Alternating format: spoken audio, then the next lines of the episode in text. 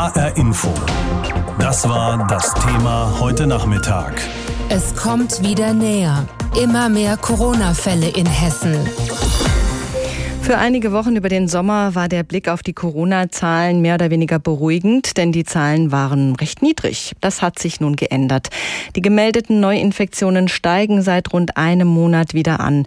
Bisher ist das zwar noch kein steiler Anstieg, aber ein stetiger. Vor einem Monat waren es mehr als 700 gemeldete Neuinfektionen an einem Tag. Heute nun liegen wir bei 1707 gemeldeten Neuinfektionen innerhalb eines Tages. Also jetzt nochmal ein deutlicher Sprung innerhalb eines Monats.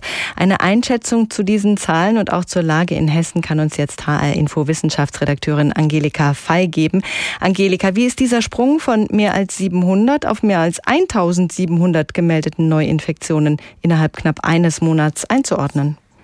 Das Robert Koch Institut, also die oberste Seuchenschutzbehörde in Deutschland, sagt dazu, dieser Trend sei sehr beunruhigend. Denn vor einem Monat fing es ja an, dass sich die Lage bei den Corona-Infektionen verändert.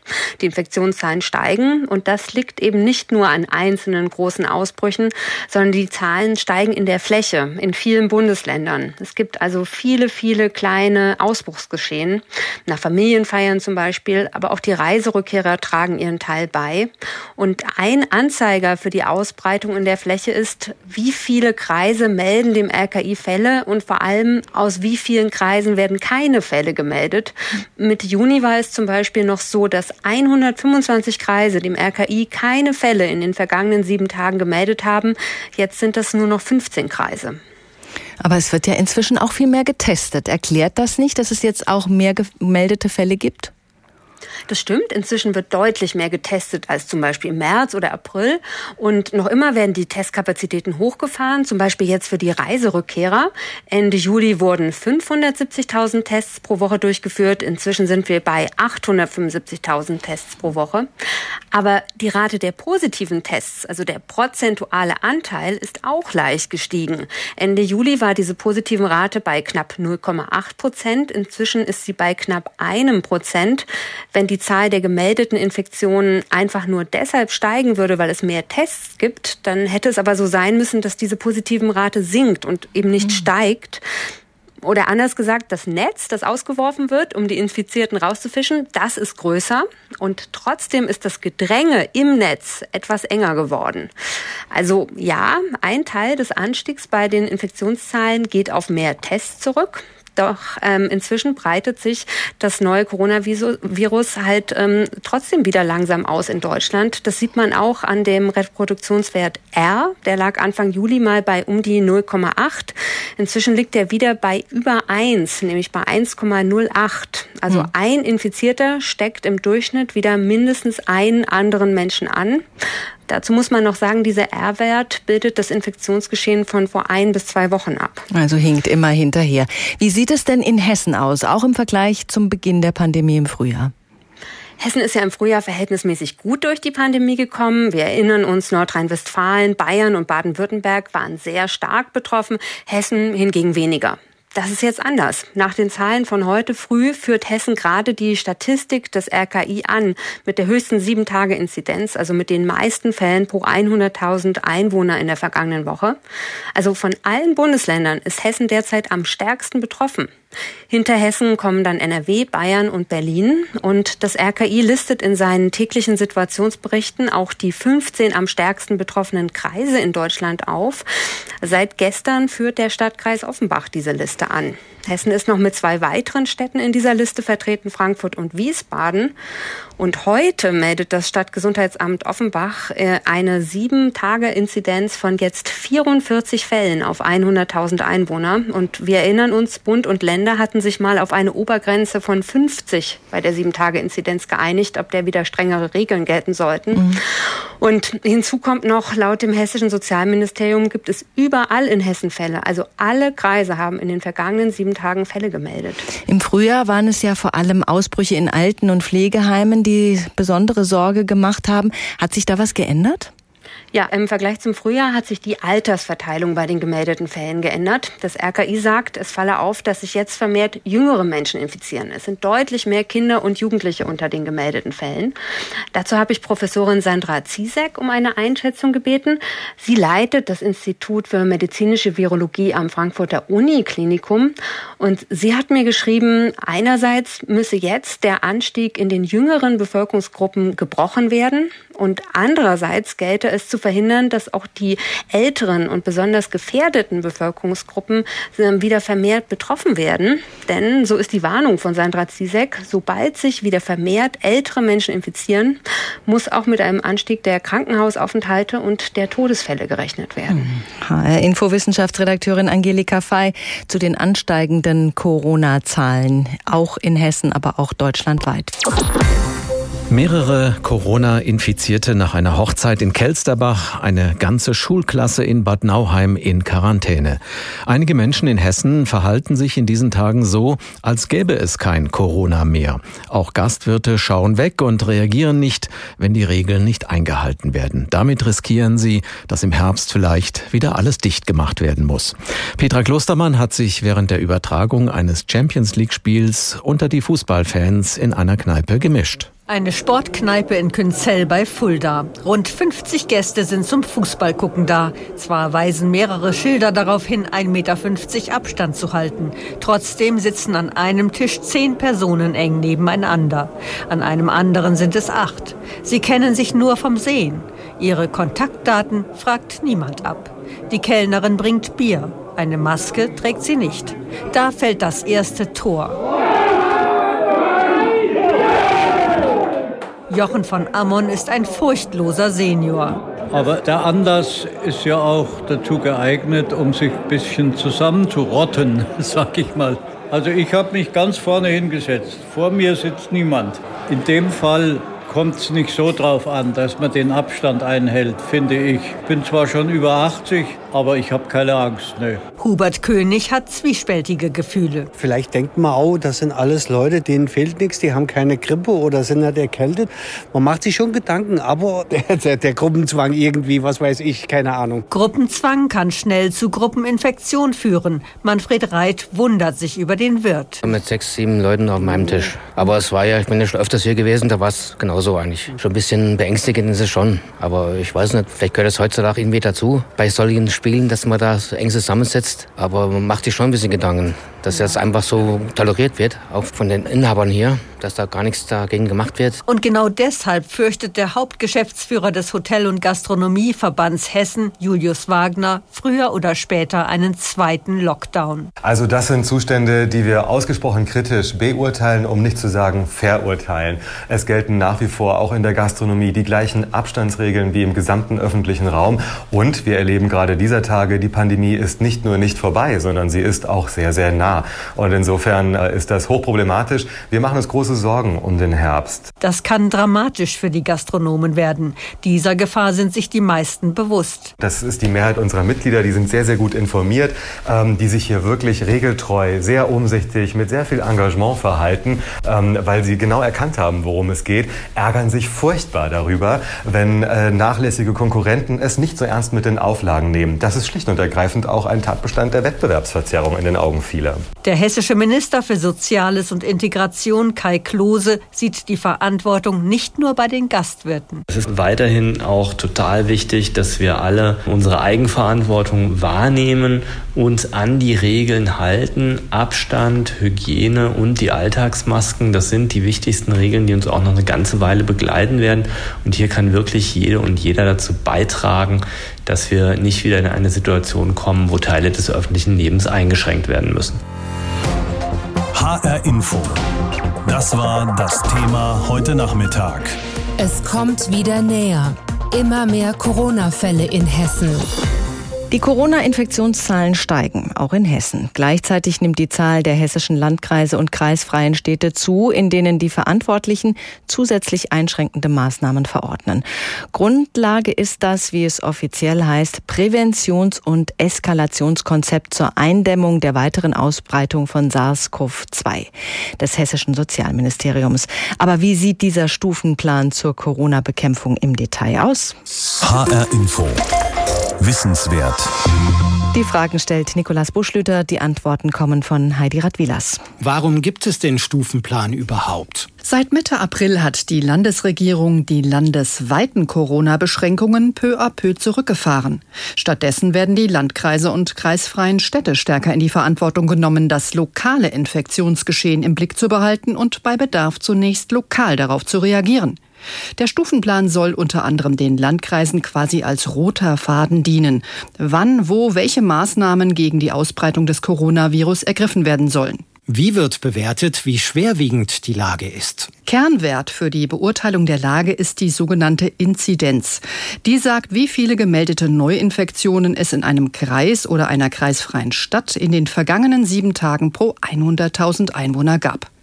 Auf Basis der Inzidenz hat das Land Schwellenwerte bzw. sogenannte Eskalationsstufen festgelegt. Welche Stufen gibt es? Das sogenannte Eskalationskonzept des Landes hat fünf Stufen.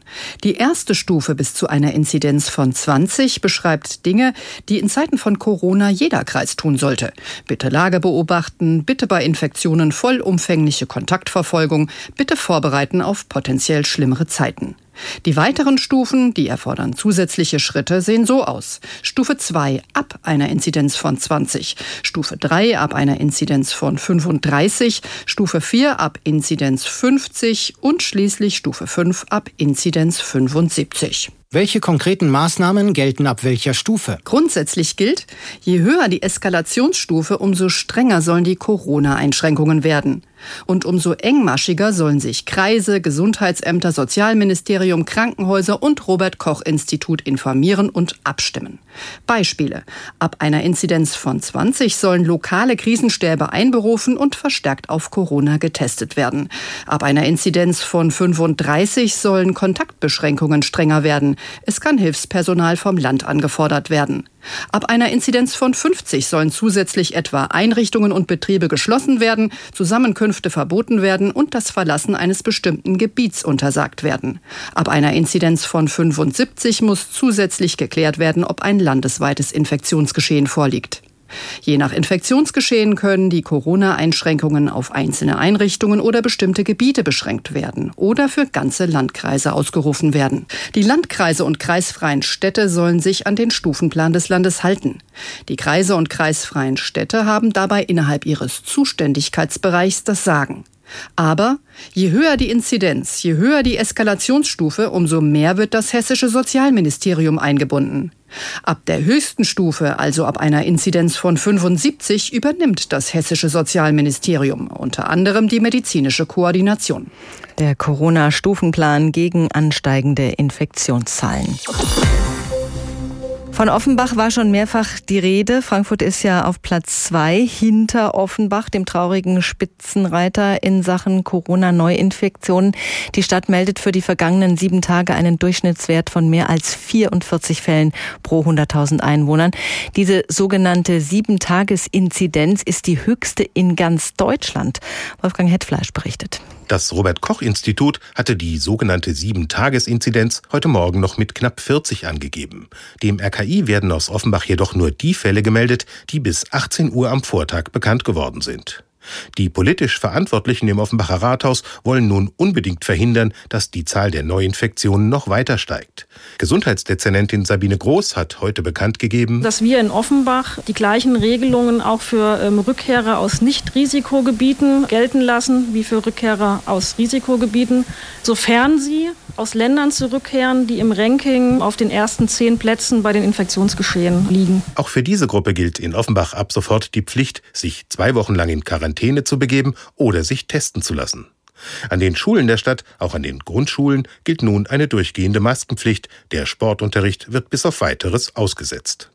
Warum die Zahl der Neuinfektionen zuletzt so deutlich gestiegen ist, steht für die grüne Kommunalpolitikerin Groß außer Zweifel. Wir haben fast ausschließlich Reiserückkehrer und ähm, also ich glaube in den letzten acht Tagen alles Reiserückkehrer aus Risiko und auch aus Nicht-Risikogebieten oder noch Nicht-Risikogebieten und nur vier unbekannte äh, Infektionsquellen. Dabei bleibt unklar, wie genau die steigende Zahl positiver Tests das tatsächliche Infektionsgeschehen abbildet.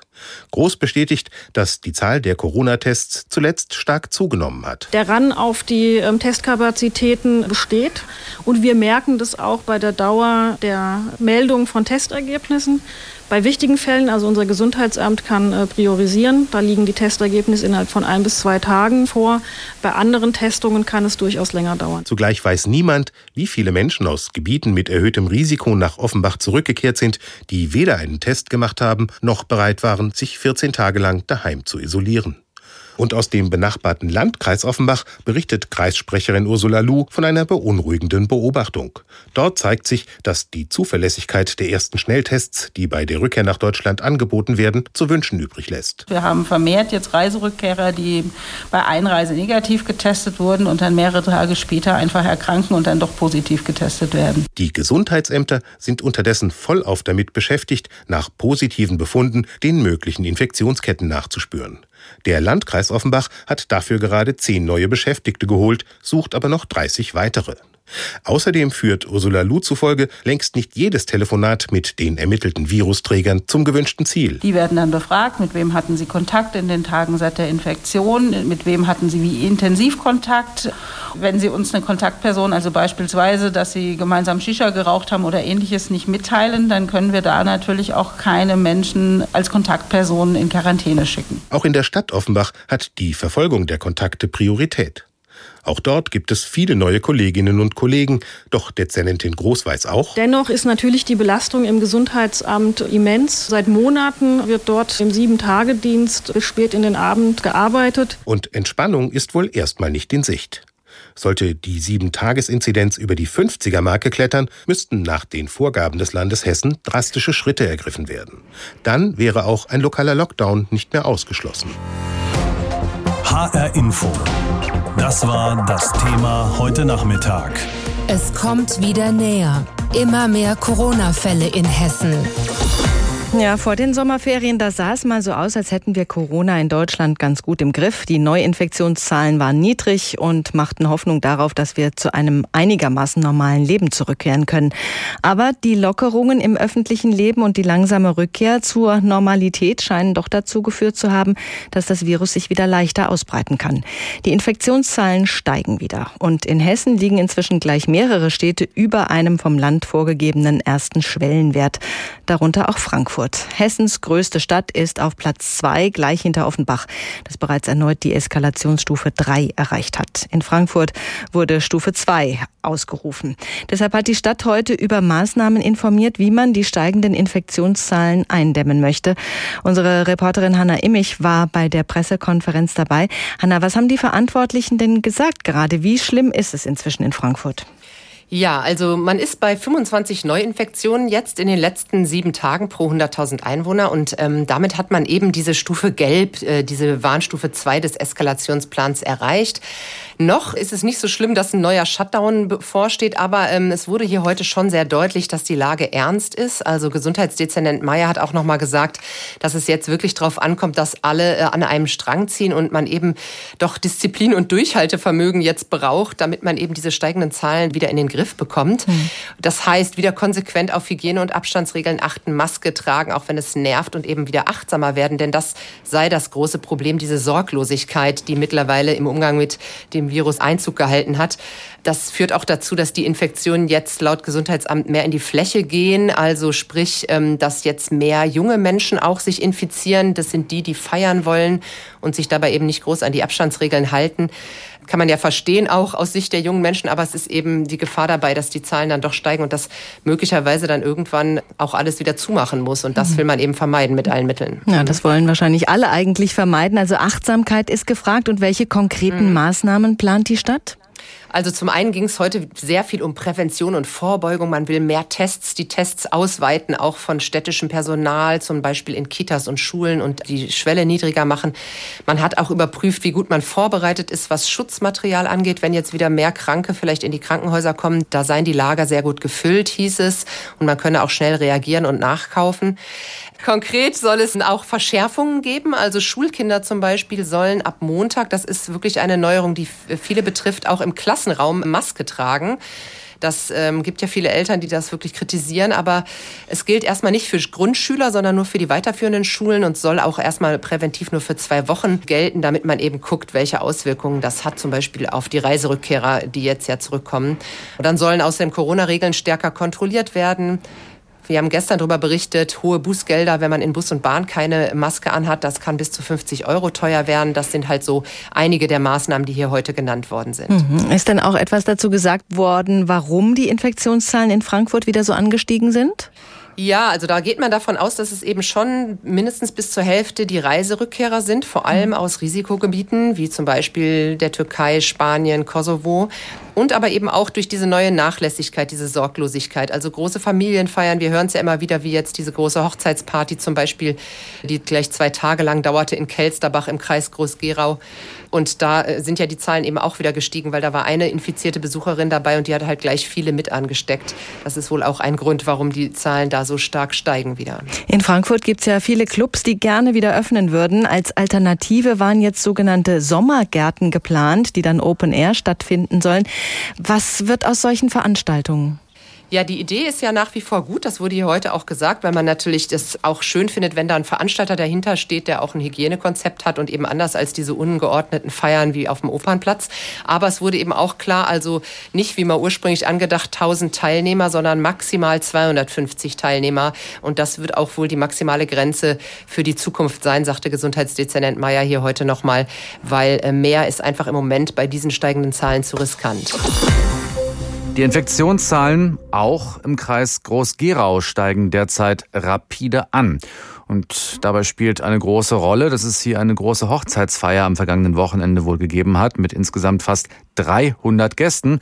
Und ja, da soll ein Gast mit Covid-19 infiziert gewesen sein. Dazu gab es heute eine Pressekonferenz des Kreises und meine Kollegin Jutta Nieswand war da mit dabei. Jutta, was war denn da jetzt eigentlich genau los am Wochenende? Ja, das war offenbar wirklich eine große Hochzeitsfeier. Allerdings waren da nicht die 300 Gäste auf einer Feier, sondern die Feier war wohl über zwei Tage verteilt. Bei der ersten Feier sollen es 100 Gäste gewesen sein, bei der zweiten dann 160. Und die zweite Feier, die war in Kelsterbach und da war eine Person wohl mit dem Coronavirus infiziert, ohne es selbst zu diesem Zeitpunkt überhaupt zu wissen. Und diese Person hat eben andere Gäste angesteckt und die Feier ist auch relevant für die neuen Infektionszahlen, so Walter Astheimer, Stellvertreter des Landrats im Kreis. Die Hochzeitsfeier hat gerade gestern und heute natürlich einen erheblichen Einfluss darauf, dass wir innerhalb von kürzester Zeit bei dieser Hochzeitsgesellschaften 16 Infizierte hatten bis zum jetzigen Zeitpunkt. Wir gehen davon aus, dass die Zahl noch nach oben geht. Und damit ist die Inzidenzzahl im gesamten Kreis Groß-Gerau der letzten sieben Tagen natürlich nach oben gegangen. Konkret heißt das, in den letzten sieben Tagen 25 Neuinfizierte im Kreis Groß-Gerau. Durften die Gäste denn so, wie du es beschrieben hast, überhaupt zusammenkommen in dieser Anzahl auch? Ja, tatsächlich durften sie, denn an beiden Tagen wurde ja die Grenze von 200 Personen nicht überschritten. Mhm. Und die galt eben zu diesem Zeitpunkt im Kreis Groß-Gerau. Zum Glück existiert aber eine vollständige Gästeliste, sodass jetzt erstmal alle 160 Gäste, die da eben auf dieser zweiten Feier waren, getestet werden können. Diese Leute verfolgen wir alle nach. Wir haben jetzt ein Team zusammengestellt. Wir rufen jeden Einzelnen an. Jeder Einzelne bekommt eine Verfügung für uns über die Quarantäne. Wenn nur das Gesundheitsamt kann ja Quarantäne verfügen verfügen, zum Schutz halt, um die Weiterverbreitung einzudämmen, weil es ist unsere Aufgabe, Infektketten zu unterbrechen. Sagt Angela Carstens vom Gesundheitsamt eben im Kreis. Und es sind wohl auch noch nicht alle Gäste getestet und auch von den Getesteten liegen noch nicht alle Ergebnisse vor. Außerdem müssen auch noch deren weitere Kontakte überprüft werden, denn die könnten sich ja auch schon angesteckt haben. Das ist also ein ziemlicher Aufwand. Welche Maßnahmen werden jetzt ergriffen? Also außer den Tests, von denen ich schon gesprochen habe, gibt es natürlich auch solche Maßnahmen, die den ganzen Kreis jetzt betreffen. Da geht es darum, dass eben Veranstaltungen jetzt nicht mehr bis 250 Personen erlaubt sind, sondern nur noch bis 150, privat wie öffentlich, dass man eben in Gaststätten auch nur noch mit Maske reingehen darf und erst die am Platz abnehmen darf. Das war bisher nicht so. Dass Sicherheitsabstände natürlich einzuhalten sind und im Norden des Kreises, da gilt auch noch, dass Kinder in Schulen auch im Unterricht jetzt Masken tragen müssen also in Bischofsheim, Ginsheim, Gustavsburg, Kelzerbach, Rüsselsheim und Raunheim. Und in einer Schule in Mörfelden-Walldorf, da ist eine Klasse sogar schon in Quarantäne, denn deren Lehrerin, die war auf dieser Hochzeitsfeier in Kelsterbach. HR Info. Das Thema. Wer es hört, hat mehr zu sagen.